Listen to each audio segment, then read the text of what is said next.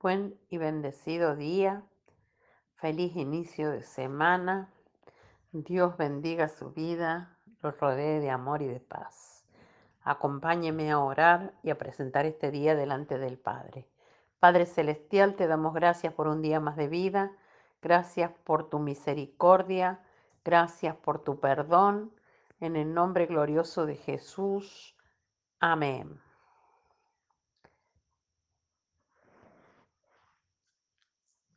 El perdón.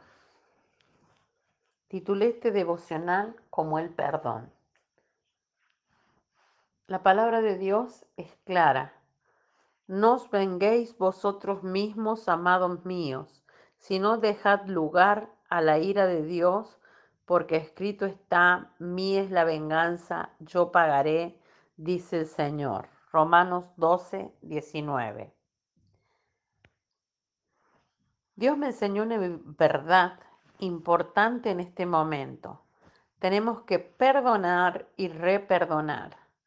¿Se trata acaso de una nueva doctrina?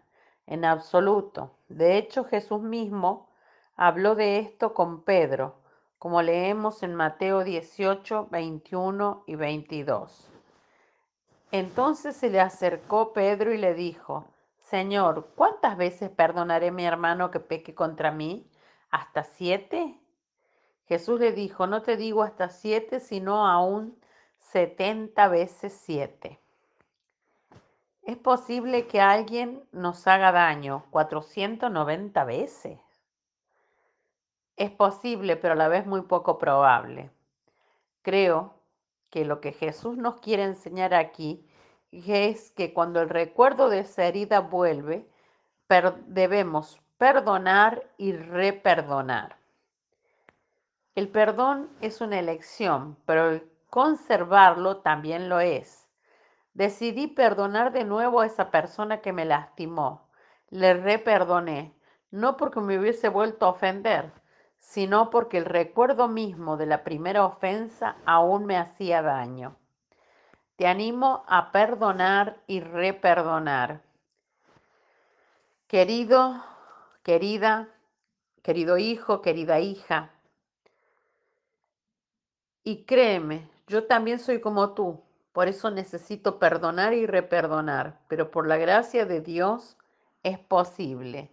No permitas que las peleas y los resentimientos hagan parte de tu familia. Así que toma la decisión de avanzar en el camino del perdón y la reconciliación. Podrás reflexionar en esta mañana sobre cómo sembrar y promover la paz y la reconciliación a través de tus acciones o de nuestras acciones y la sinceridad de, nuestro, de nuestros corazones. Sé bendecido, sé bendecida. Nuestra oración a Dios hoy.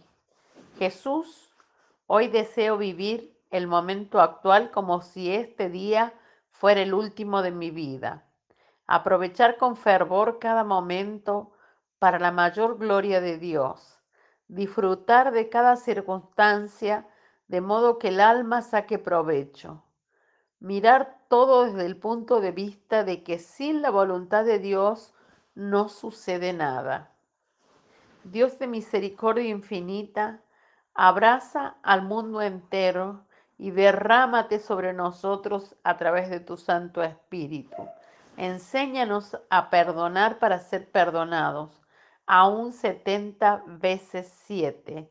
En el nombre de Jesús. Amén.